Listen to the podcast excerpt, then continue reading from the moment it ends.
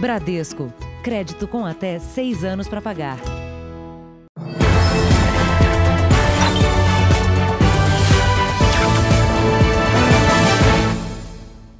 Olá, boa noite. Boa noite. Dois integrantes de uma quadrilha especializada em roubar relógios de luxo foram presos em São Paulo. Eles agiam principalmente em bairros nobres. A investigação começou em julho, quando um dos suspeitos foi identificado depois de ter cometido um assalto. Policiais civis cumpriram os mandados de prisão na região metropolitana de São Paulo. Num dos endereços, Jefferson Felipe, apontado como chefe do grupo, ainda dormia quando a polícia chegou. Deita no chão, cara no chão, alvo na mão. Um dos 14 relógios de luxo encontrados com a quadrilha custa 250 mil reais. A investigação começou em 30 de julho. Câmeras de segurança flagraram um ladrão numa moto, roubando o relógio de uma vítima que dirigia este carro branco. Para impedir a fuga do suspeito, a vítima reagiu, deu marcha ré e derrubou o assaltante, que deixou para trás o relógio, o capacete e o celular. Graças a esta imagem, o criminoso foi identificado. Interceptações telefônicas levaram a polícia a identificar o restante da quadrilha, que usava olheiros para escolher vítimas em bairros nobres de São Paulo. Os criminosos fingiam ser motoristas de aplicativo e passageiros, para não chamar a atenção ao rondar bares, restaurantes e hotéis da cidade.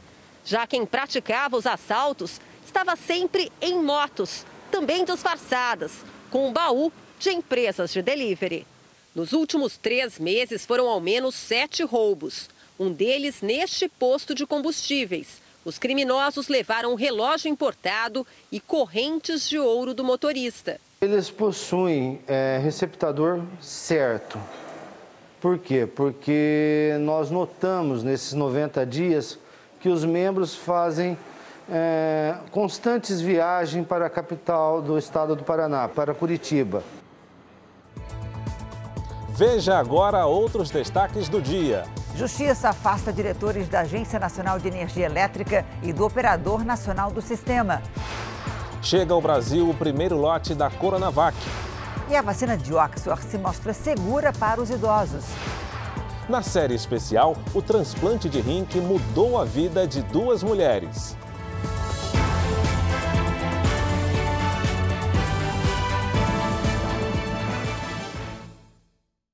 Oferecimento: Bradesco, as melhores histórias e um só banco.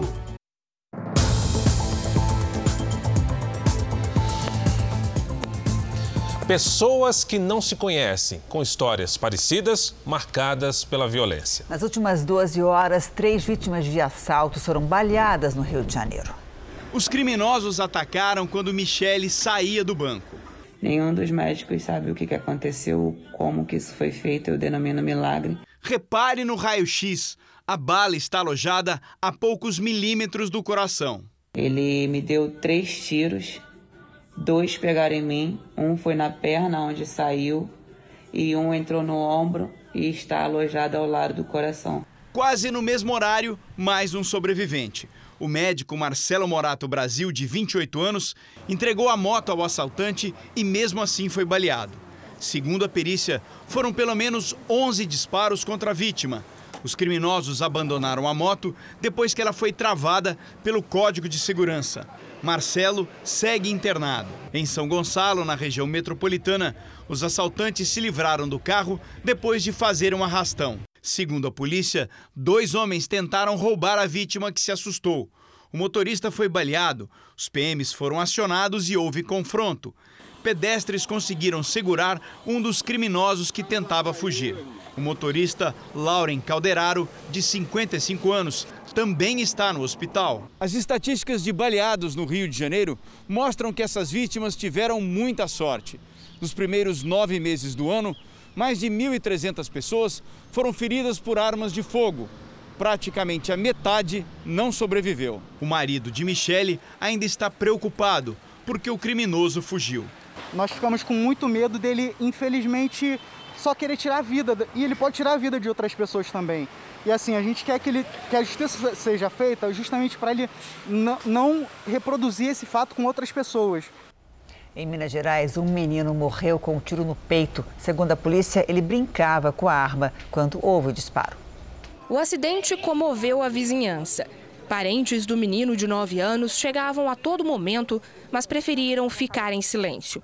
A criança morreu depois de ser atingida no peito por um tiro. A vítima brincava com um primo quando tudo aconteceu. Aguardaram a tia sair e a adolescente ir tomar banho, que de 16 anos, que está cuidando dela. Nesse momento, a criança que veio a óbito, de 9 anos de idade, estava brincando com a arma, apontando a arma para o teto, para a parede e tal, até que em determinado momento ela veio disparar contra o próprio peito. Segundo a polícia, a arma estava embaixo do sofá da sala, com a numeração raspada. Uma pistola também foi localizada. A suspeita é que ambas pertenciam ao tio da criança, assassinado há seis meses. A testemunha de 10 anos contou à polícia que o primo teria apontado a arma para o próprio peito.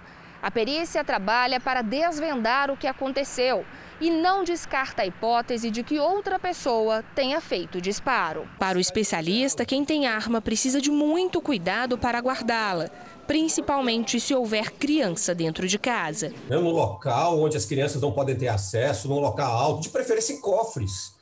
Né? Sejam um, um, cofres né, embutidos ou, ou cofres avulsos. Esse seria o ideal para que essa arma não pudesse ser, é, de alguma maneira, acessada por pessoas indevidas, sem qualquer capacidade de manuseá-la. Vamos falar agora sobre a Covid-19. O Brasil é o primeiro país da América Latina a receber um lote de vacinas contra o coronavírus. O produto fabricado na China chegou hoje a São Paulo. Após três dias de viagem, a carga que saiu da China desembarcou no aeroporto de Guarulhos. O lote tem as primeiras 120 mil doses da Coronavac compradas pelo governo de São Paulo e produzidas pelo laboratório chinês Sinovac. O caminhão que fez o transporte foi escoltado até o local onde as doses ficarão armazenadas. Para que as doses sejam disponibilizadas à população, ainda é preciso aguardar a conclusão da última fase dos testes e a autorização da Agência Nacional de Vigilância Sanitária. Na próxima semana, uma outra remessa da China é aguardada, a de insumos das vacinas, que serão fabricadas pelo Instituto Butantan, em São Paulo. O primeiro lote faz parte das 6 milhões de doses compradas do laboratório chinês e que, de acordo com o governo do estado, devem chegar até o final do ano. A previsão é que outras 15 milhões cheguem até fevereiro do ano que vem. O transporte entre China e Brasil será feito por aviões fretados e comerciais. E a promessa é que 40 milhões de doses sejam fabricadas pelo Instituto Butantan. O fato de ser a primeira vacina no continente latino-americano é simbólico. Nesse momento em que se anunciam grandes avanços em relação aos estudos clínicos, o fato de nós já termos essa vacina aqui já é um enorme avanço, mesmo porque os resultados do estudo clínico poderão aparecer muito rapidamente. E aí poderemos submeter a, o processo a registro na nossa Anvisa.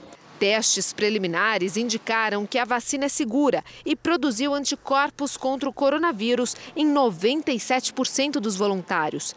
Tanto o imunizante quanto a matéria-prima usada na formulação das doses precisam de refrigeração entre 2 e 8 graus, assim como a vacina da gripe comum. O local de armazenamento é mantido em sigilo sentimento de esperança. É assim que nós temos que olhar. Esse é o momento mais próximo que nós temos de voltar ao nosso normal. Só com a vacina poderemos deixar de perder as vidas por uma doença como essa.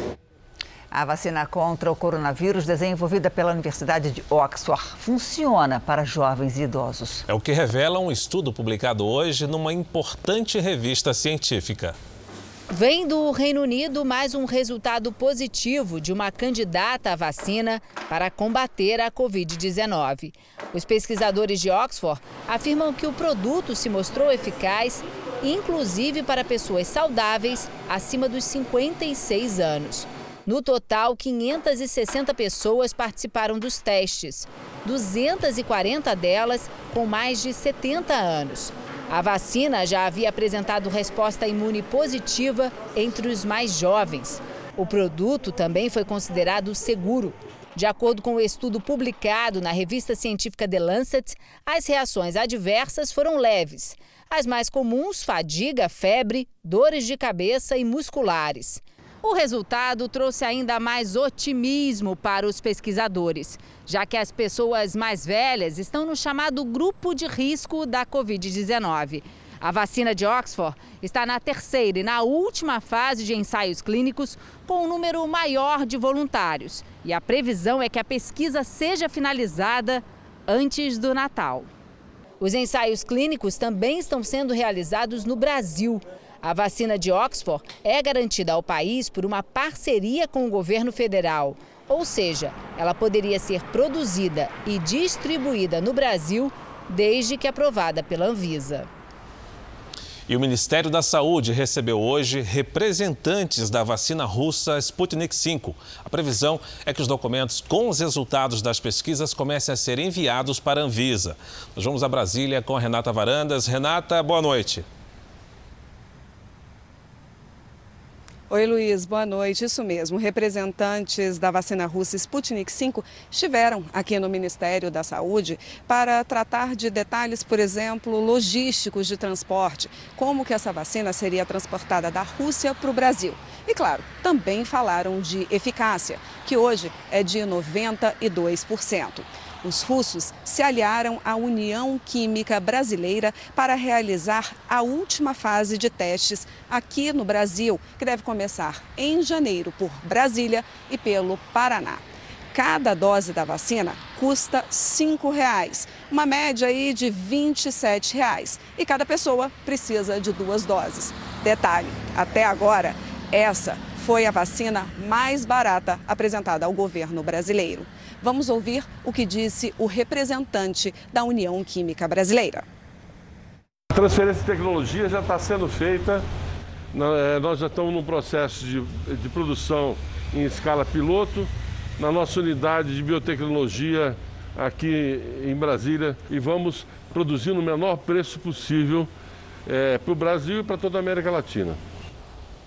Nós vamos trazer agora os números de hoje da pandemia. De acordo com o Ministério da Saúde, o país tem 5.981.767 casos de Covid-19. São mais de 168 mil mortos.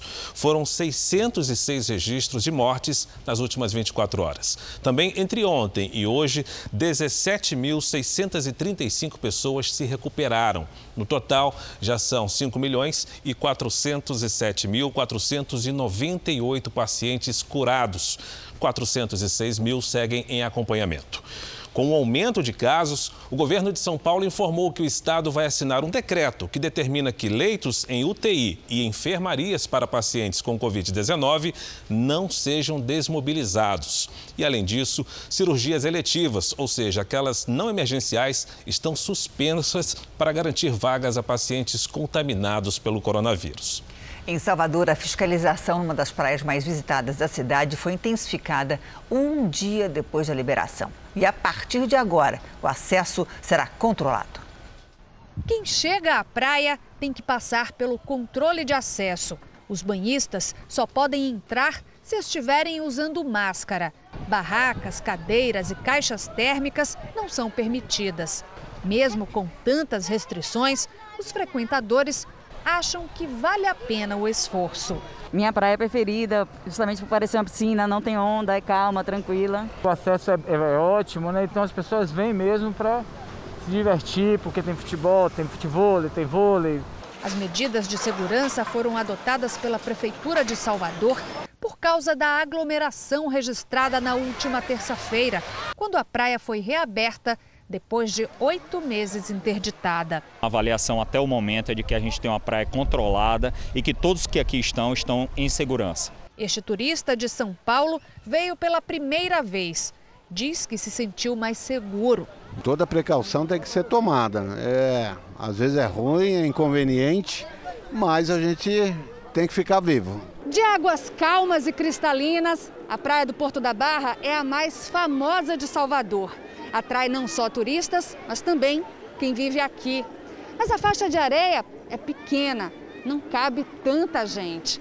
Por isso, a recomendação das autoridades sanitárias é de continuar mantendo o distanciamento social. As praias fechadas, como acontece no Porto da Barra, em Salvador, elas devem ser mantidas lacradas para o, a, a população usar. Hoje, Salvador tem 55% de ocupação nos leitos para Covid-19, dentro do ideal, segundo a Organização Mundial de Saúde, que é manter abaixo de 70%. Ainda assim, os cuidados não podem ser deixados de lado. Cada qual ficar com seu grupo em seu canto, com máscara, sem aglomeração. Pois é, e o diretor da OMS afirmou que o novo confinamento na Europa poderia ter sido evitado se mais de 90% das pessoas usassem máscaras e adotassem medidas de prevenção. Segundo Hans Klug, 60% da população europeia usa máscara. Por isso, os novos bloqueios se tornaram necessários. Ele também afirmou que a Organização Mundial da Saúde está empenhada em manter as escolas abertas no continente de forma segura aos estudantes. Para o diretor, o fechamento delas não é eficaz, já que crianças e adolescentes não são considerados os principais disseminadores da Covid-19. Sobre as vacinas, Hans Klug afirmou que elas não podem ser consideradas a bala de prata contra a pandemia. Isso porque, assim que houver a aprovação dos produtos, haverá mais gente precisando tomar do que vacinas disponíveis.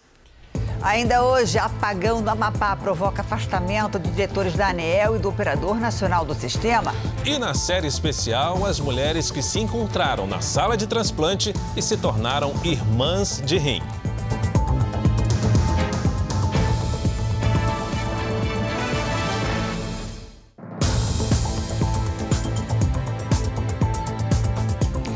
Para evitar um colapso nos gastos do governo no ano que vem, o Palácio do Planalto articula no Congresso a votação da Lei das Diretrizes Orçamentárias para dezembro. Esse atraso preocupa, mas o governo diz ter uma estratégia para resolver o problema. O presidente e os ministros começaram o dia numa reunião do Conselho de Governo. Logo depois, todos foram até a frente do Palácio do Planalto para o evento em comemoração ao Dia da Bandeira.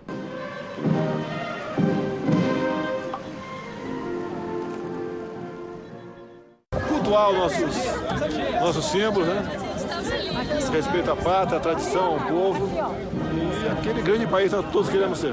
O ministro da Economia estava presente e comentou o impasse caso a lei de diretrizes orçamentárias não seja aprovada até dezembro. O governo federal sofreria um apagão ficaria impedido de fazer gastos no ano que vem, inclusive o pagamento de aposentadorias e benefícios. Paulo Guedes respondeu como se administra um país sem orçamento.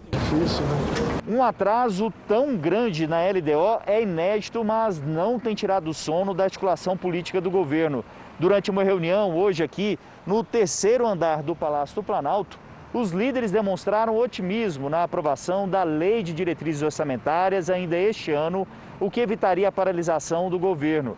Existem estratégias definidas, como, por exemplo, votar a LDO diretamente no plenário da Câmara.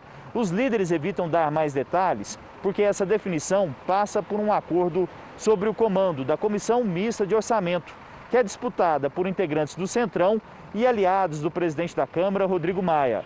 Novas conversas ocorrerão após o segundo turno das eleições. Outro tema que tem sido debatido dentro do governo é o combate ao desmatamento na Amazônia. Com a ajuda da Polícia Federal, o governo brasileiro já tem em mãos relatórios que indicam para onde vai grande parte da madeira ilegal retirada da floresta.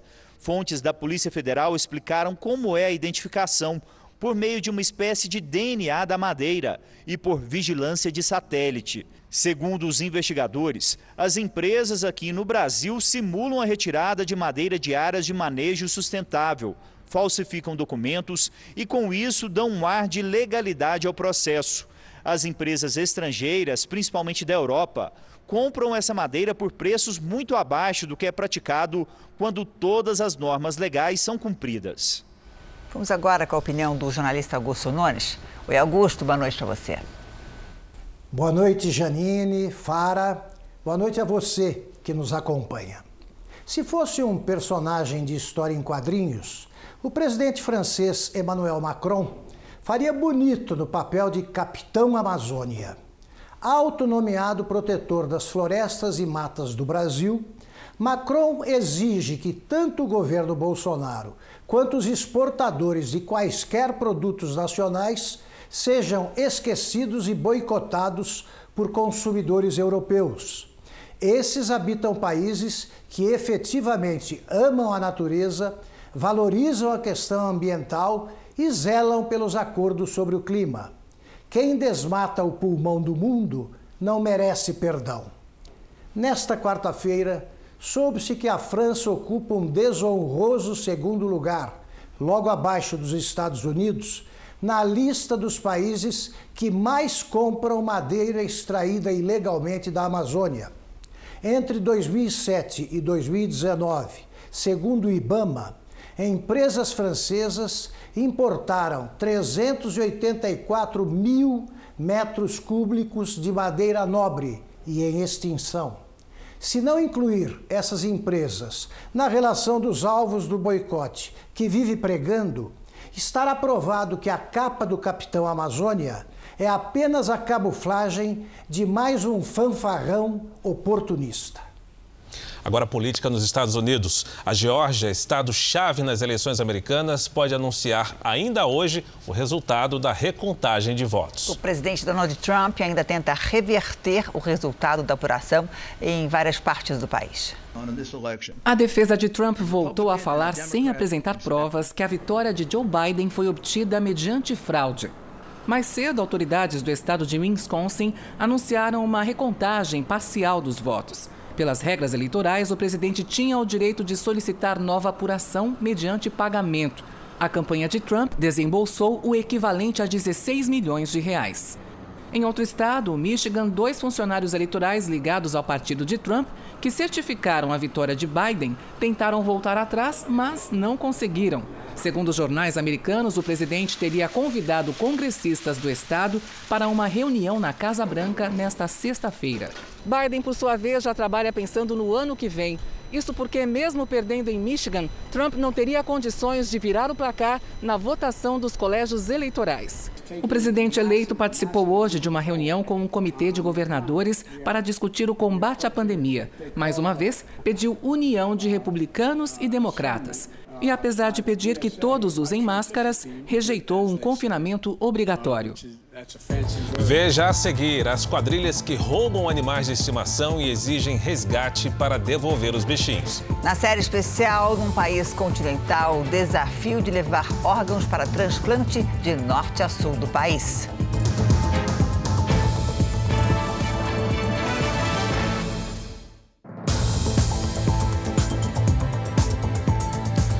No Pará, um grupo de invasores de terras indígenas cercou uma base do Ibama e ameaçou os fiscais. Os trabalhadores estão em São Félix do Xingu para impedir o desmatamento da área que pertence a uma tribo indígena. Os invasores hostilizaram os funcionários, atearam fogo na ponte e deram tiros para o alto. A Justiça Federal de Redenção, no sul do Pará, determinou a saída imediata do grupo e deve enviar reforço ao local até amanhã.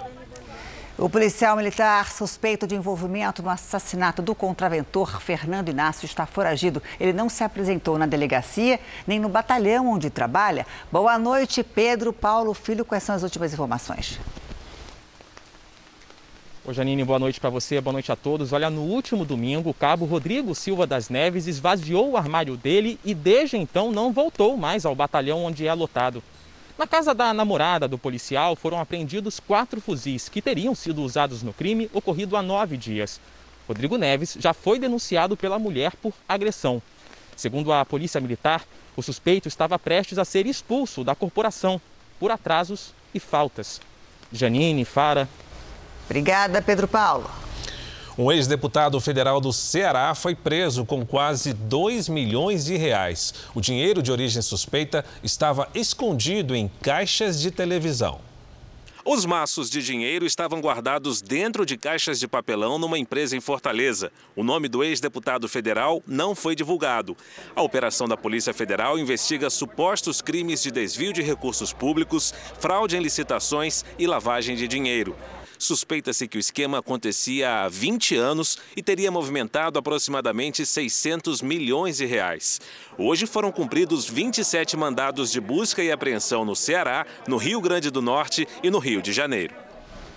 O Jornal da Record fez um levantamento sobre o número de animais de estimação roubados em São Paulo. Olha só, em cinco anos foram 2.700 casos. E em muitos, os ladrões pedem resgate para devolver o animal. Um simples passeio com o cão de estimação e o impensável acontece. O animal é roubado. A mãe de Juliana passou por isso quando segurava o cachorro dela. Quando ela parou o carro no farol, um outro carro parou ao lado dela e saiu um homem armado, bateu com a arma no carro para chamar atenção e logo puxou um dos dois cachorros, entrou no carro e saiu. Juliana se desesperou quando o cão Stark ficou em poder de uma quadrilha especializada, mas pouco tempo depois recebeu um telefonema. Ele falou que tinha tido despesas com o cachorrinho nesse meio tempo, com ração, cobertas e outras coisas. Então a gente acabou chegando num valor, a gente acordou num valor e aí para que eu pudesse pagar e ele devolveu o nosso cachorrinho. Um levantamento feito pelo Jornal da Record mostra que só no estado de São Paulo, em cinco anos, foram 2.700 casos notificados. Os criminosos que sequestram cachorros se aproveitam da fragilidade emocional das vítimas, que desesperadas costumam cometer um erro. Postam fotos dos animais nas redes sociais e oferecem uma recompensa, e é justamente nessa hora que os golpistas descobrem o valor que podem extorquir dos donos dos cães. Ainda mais dramático é quando os criminosos sequer fazem contato porque preferem vender o cachorro no mercado clandestino. Tem quadrilhas que realmente encomendam perfis de cachorros hoje. Né? Então você tem ali perfis de cachorros que são mais roubados justamente pela troca, né? pela conversão do valor. Um especialista em segurança recomenda que as pessoas estejam sempre alertas no passeio com os animais. Quem mora em condomínio prefere sempre as áreas internas, normalmente você tem as áreas PET, não é? E ficar sempre conectado, né? Porque a desconexão ela gera realmente a oportunidade. O comando da Polícia Militar de São Paulo afastou três policiais por agressão durante uma abordagem. As imagens feitas por um morador de Santo André, na Grande São Paulo, mostram um rapaz correndo quando a polícia dá ordem para ele parar. Em seguida, dois policiais o alcançam. O rapaz pede desculpas, mas leva um tapa no rosto. As agressões continuam e ele é derrubado. O outro policial se aproxima e bate com um capacete nas costas do jovem. Na sequência, ele é conduzido pelos PMs. Em nota, o comando da Polícia Militar disse que afastou os dois policiais que aparecem nas imagens e outro que fazia parte da equipe. Disse ainda que não compactua com este tipo de abordagem, que viola os valores e princípios da instituição. O rapaz agredido ainda não foi localizado. Foram resgatados os corpos de quatro homens que sofreram um acidente de carro na Baía de Guanabara. As vítimas trabalhavam numa empresa que presta serviço no Porto do Rio e voltavam para casa quando o carro caiu na água. No final da tarde, o carro foi retirado das águas da Baía de Guanabara. Na pista ao lado é possível ver bolsões d'água e ainda havia uma obra no local. O acidente aconteceu ontem à noite, quando os funcionários de uma empresa de serviços marítimos deixavam o trabalho e iam para casa. O carro afundou na altura do armazém 10 do cais do porto. Durante a madrugada, os bombeiros resgataram os corpos de Denilson Cruz, de 53 anos, Paulo Almeida, de 43, Rogério Sacramento, de 48 e Luiz Carlos Silva, de 40. Os parentes das vítimas estavam revoltados. Uma chuva daquela, lama. Que carro era esse? Era um carro apropriado para as pessoas trabalharem, para transportar pai de família. De acordo com testemunhas, o motorista fazia uma manobra quando perdeu o controle da direção do carro, que caiu aqui na Baía de Guanabara. Um passageiro que estava no banco de trás percebeu o problema, abriu a porta rapidamente e pulou do veículo. Ele também foi parar na água, mas conseguiu nadar e sobreviveu. Nas redes sociais, o sobrevivente Eduardo Pontes contou que nem sabia nadar e atribuiu a Deus ter saído com vida.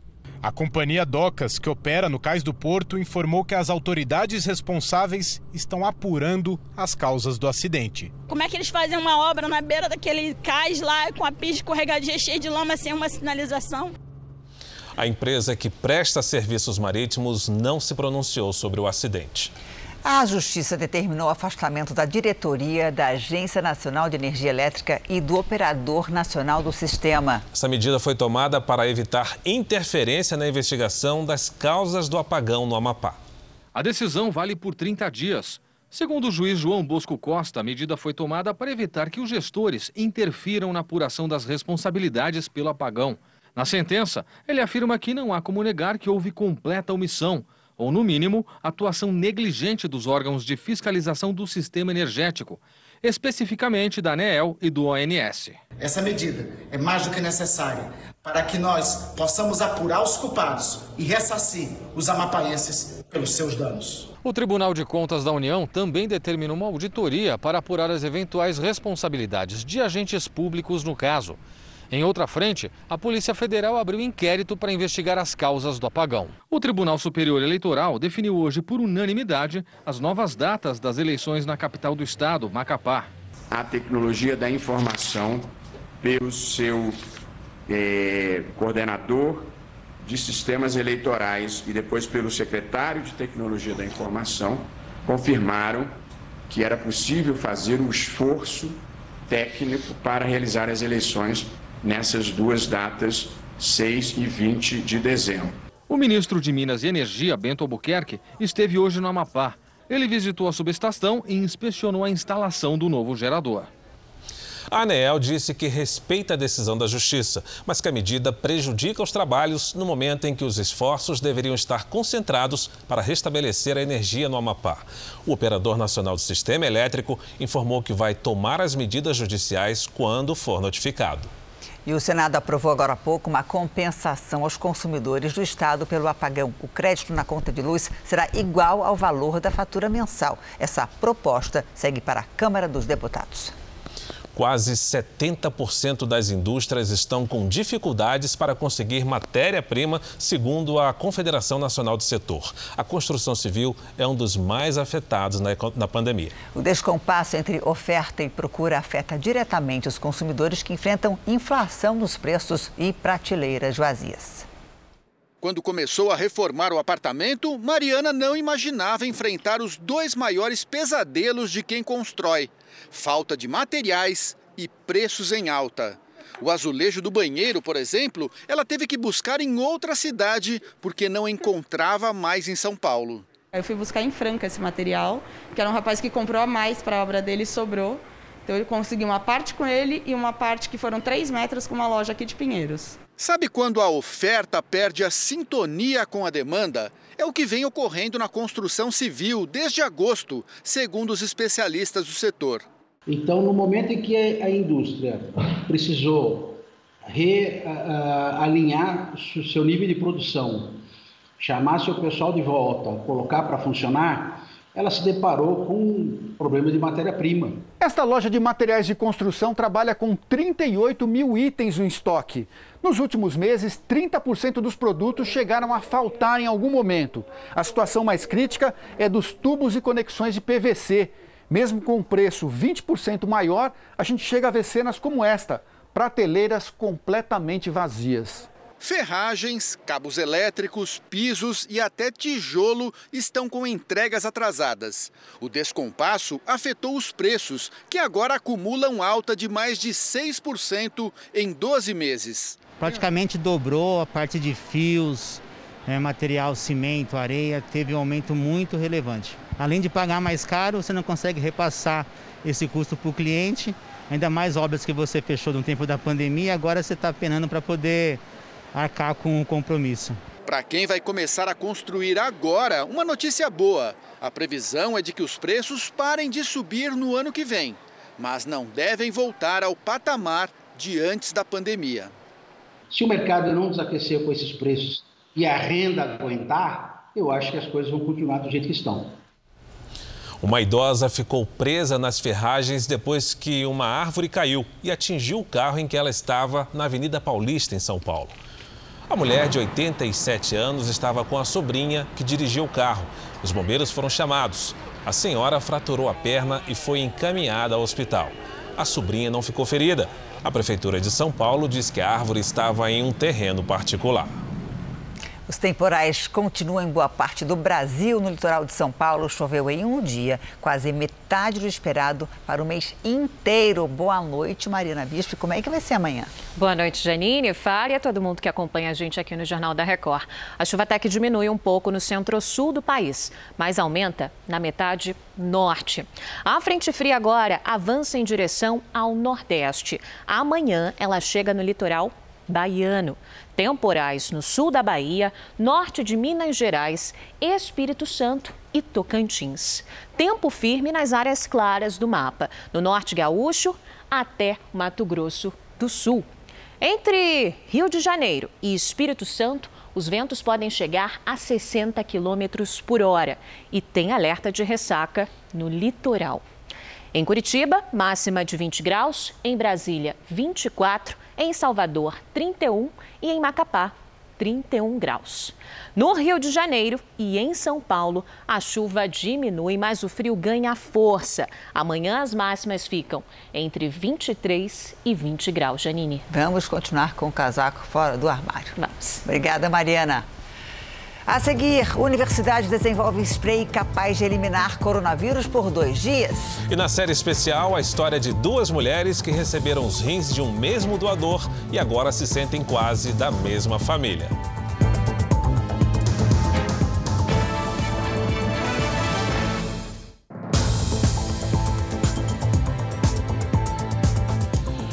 Japão está em alerta máximo por conta do aumento recorde de contaminados pelo coronavírus num único dia. Nós vamos a Tóquio com a Silvia Kikuchi. Bom dia aí para você, Silvia. Qual a situação da pandemia? Olá, Fara. Tóquio, neste momento, é o principal foco da doença no país. De acordo com os últimos dados divulgados pela capital, foram 534 casos em 24 horas. A governadora pede ajuda da população para evitar o pior. Yuriko Koike pediu que as pessoas evitem se reunir em grandes grupos e sempre usem máscaras. O país como um todo também enfrenta uma crise de saúde. Foram 2.386 casos no último dia, o máximo registrado. A preocupação agora é com as viagens de fim de ano. Apesar disso, nenhuma nova restrição foi adotada. Para, Janine. Obrigado, Silvia.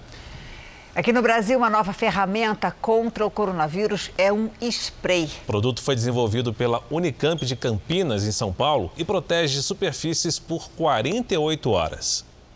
Os pesquisadores queriam descobrir como melhorar a eficiência de equipamentos de proteção, como escudos faciais e as máscaras, contra o coronavírus. E usaram uma fórmula que combina substâncias naturais extraídas de algas marinhas e sais de cobre. Borrifado, o líquido vira uma espécie de película. Quando o vírus entra em contato com essa barreira, o produto começa a agir. O vírus ele se aproxima da máscara e como aqui na máscara você aplicou o spray, então ele está protegido com, com esses polímeros e também os, os uh, íons de cobre. Esses íons de cobre não deixam que o vírus continue a viver. Na pesquisa da Unicamp, 99,9% dos vírus colocados sobre material protegido com spray foram destruídos rapidamente, em até um minuto. Uma aplicação para um efeito que dura bastante. Os testes mostraram que a eficácia do spray, esse bloqueio do vírus, se mantém por até 48 horas. Outra boa notícia é que a fórmula que aumenta a proteção das máscaras tem um custo baixo.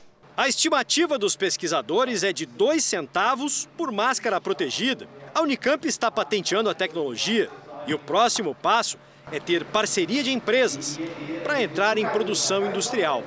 Precisaríamos ter gente interessada em fazer essa produção de larga escala e espero né, consigamos levar isso para a população poder usar. Um bombeiro que estava a caminho do trabalho arriscou a própria vida para salvar uma mulher durante um incêndio numa comunidade em Porto Alegre. A fumaça chamava atenção, enquanto o fogo consumia tudo. Quatro imóveis foram atingidos pelas chamas. A cena fez o Anderson parar.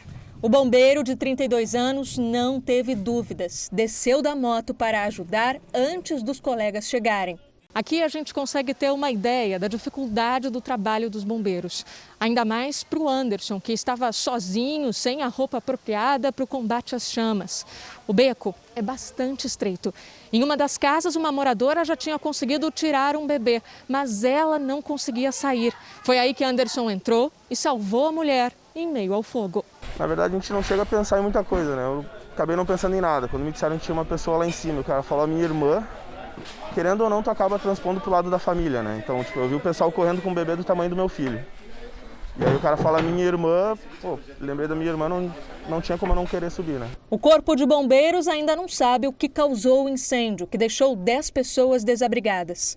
Quem estava na casa não ficou ferido, mas o bombeiro precisou ir ao pronto-socorro receber atendimento por ter inalado muita fumaça.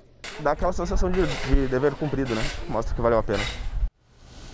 A família do apresentador Gugu Liberato apresentou hoje à imprensa a campanha que pretende incentivar a doação de órgãos no Brasil. Toda a família estava reunida e muito emocionada com o lançamento. A mãe, os três filhos de Gugu, os irmãos e representantes da Associação Brasileira de Transplante de Órgãos. Milhares de pessoas aguardam na fila por um transplante. A campanha hashtag Gugu Vive quer mostrar que a atitude do apresentador, que fez questão de ser um doador, pode ser multiplicada pelo país e, é claro, ajudar a salvar muitas vidas. Hashtag Gugu Vive. O Sistema Nacional de Transplantes de Órgãos do Brasil é um dos mais admirados do mundo. E é um grande desafio unir quem doa a quem precisa. Em Brasília, duas mulheres se tornaram irmãs de rins ao se encontrarem na sala de cirurgia depois de receber os órgãos de um mesmo doador.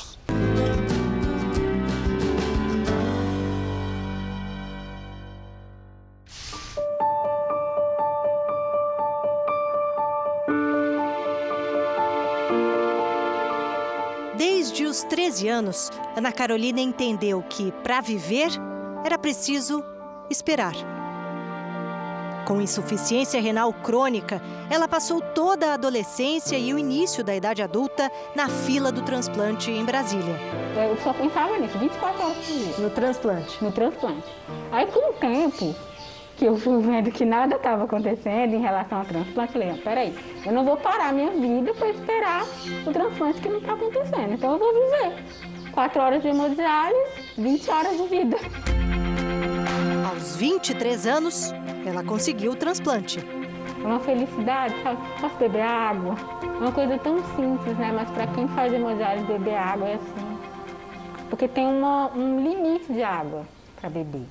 E o novo rim trabalhou o que pôde durante 13 anos. Depois disso, ela teve que entrar na fila de novo. Só que dessa vez, não foi preciso esperar tanto. Parece que Deus me testou, porque ela apareceu no meio da pandemia. No meio da pandemia. No meio da pandemia. E a médica explicou: olha, você sabe que a gente está no pico de Covid. Você vai, nós vamos ter que abaixar a sua imunidade. Você corre o risco de pegar o Covid no hospital. Mesmo assim, você aceita? Aí eu aceitei. E foi. E graças a Deus deu tudo certo. Depois da cirurgia, a Ana Carolina foi para a área de recuperação. Mal sabia ela que a companheira de quarto era a pessoa que havia recebido né, o outro rim do mesmo doador. Quer dizer, a Ana Carolina, nesse transplante, ganhou não só um rim novo, como também uma nova irmã. Exatamente, agora eu tenho uma irmã de rim. A Françoise tem a mesma idade que eu, a gente começou, nós descobrimos o problema de saúde na mesma época. E na verdade, era para Françoise estar aqui com a gente, a gente já havia marcado com ela. Só que ontem ela recebeu uma ligação muito importante de um hospital de São Paulo, porque diferentemente da Ana Carolina, a Françoise também precisa de um pâncreas novo. Françoise tem diabetes tipo 1 que evoluiu para uma insuficiência renal. Por isso, ela precisava de um rim e de um pâncreas também. Só que a Françoise continua em São Paulo, porque ela ainda é uma das primeiras da fila. E quando aparecer um doador compatível, ela vai para a mesa de cirurgia. E essa espera é difícil, né? Você conhece bem? É, mas até que do pâncreas é uma coisa rápida, né? Não é demorada igual do rins. Né? Ah, do pâncreas sai mais rápido. É, é fila mais vazia, né? Uhum. E enquanto isso, você fica aqui em São Paulo esperando, isso. porque pode aparecer a qualquer momento. É, qualquer hora. Françoise precisou sair de Catalão para vir a São Paulo, a 700 quilômetros de distância, porque em Goiás não há transplante de pâncreas. Somente seis estados brasileiros fazem essa cirurgia. Já para receber o rim, ela não precisou viajar. Esse tipo de transplante é feito na maior parte do Brasil. O de fígado é oferecido em 14 estados, o de coração em 11 e o pulmão, o mais raro, em apenas dois estados brasileiros. É o mais delicado, é o mais é, precioso. A realização do transplante pulmonar é, é, é sempre mais criteriosa, assim. São poucos os programas que fazem no, no, no, Brasil. Quando tem realmente um doador, a gente não mede esforços para ir até o local. Doadores e receptores se encontram num sistema único nacional, onde são cadastrados todos os dados de quem precisa de um órgão. Quando ele surge, se faz então um cruzamento de informações para chegar a uma lista de candidatos. Se um coração, por exemplo, surgir no estado de Minas Gerais, que faz esse tipo de transplante, e se houver um paciente compatível lá, o coração fica dentro do estado. Agora, se ele aparece em outro lugar, em Sergipe, por exemplo, onde não há esse tipo de cirurgia, o coração vai para a lista nacional e aí é encaminhado para quem precisa dele. O Brasil é um país continental, né? Então, fazer um órgão, por exemplo, chegar do Rio Grande do Norte a outro estado, ou do Acre, do Rio Grande do Sul, esse fluxo, né? de transporte de órgãos entre estados, ele é bem desafiador, né? É atrás dessa porta, numa sala do Ministério da Saúde em Brasília, que tudo é ajustado. Por aqui passam os pedidos e as demandas de todo o país. As ligações da central de transplantes são sempre aguardadas com muita expectativa. Buscar o fígado no Piauí? É daqui, do sistema totalmente informatizado, que sai a notícia de que um órgão está disponível para salvar outra vida. Eu acho que uma grande vantagem de você ter um sistema informatizado fazendo esse tipo de trabalho é que ele espelha exatamente o regulamento técnico. Então, não é uma pessoa que vai lá olhar uma lista e falar, ah, vamos transplantar esse ou não vamos transplantar aquele. As regras valem para todos. Foi dessa sala que veio a ligação para Ana Carolina, no Planalto Central, e também para a Françoise, em São Paulo. Por isso, as duas vivem hoje com os rins de um mesmo doador. E agora estão sempre ligadas pelas chamadas quase que diárias, numa torcida para que a vida siga em frente. Oi, Fran, tudo bem? Como é que você tá? Fiquei sabendo que você foi para São Paulo para fazer seu transplante de pâncreas. Me conta aí. É, graças a Deus eu tô bem, eu vim, né, atrás dessa vitória. Irmãs de rim, elas se falam todos os dias e comemoram juntas um novo órgão, uma nova vida. O vínculo da nossa família se juntou. Até minha filha já fala que é, chama ela de tia, tia. Carregando um rim, ela está carregando outro rim do mesmo doador. Então nós somos ligados pelo rim e pelo coração. Fran, eu quero dizer que a gente está aqui na torcida, viu? Você vai dar tudo certo. Tá bom, obrigada. Estamos todos na torcida. Nas redes sociais do Jornal da Record, saiba mais sobre os tabus que envolvem a doação de órgãos.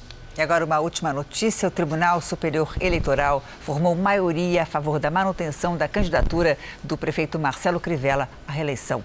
Quatro dos sete ministros votaram a favor do prefeito. O Jornal da Record termina aqui. E à meia-noite e meia tem mais Jornal da Record. Fica agora com a novela Amor Sem Igual. Boa noite para você. Ótima noite e até amanhã.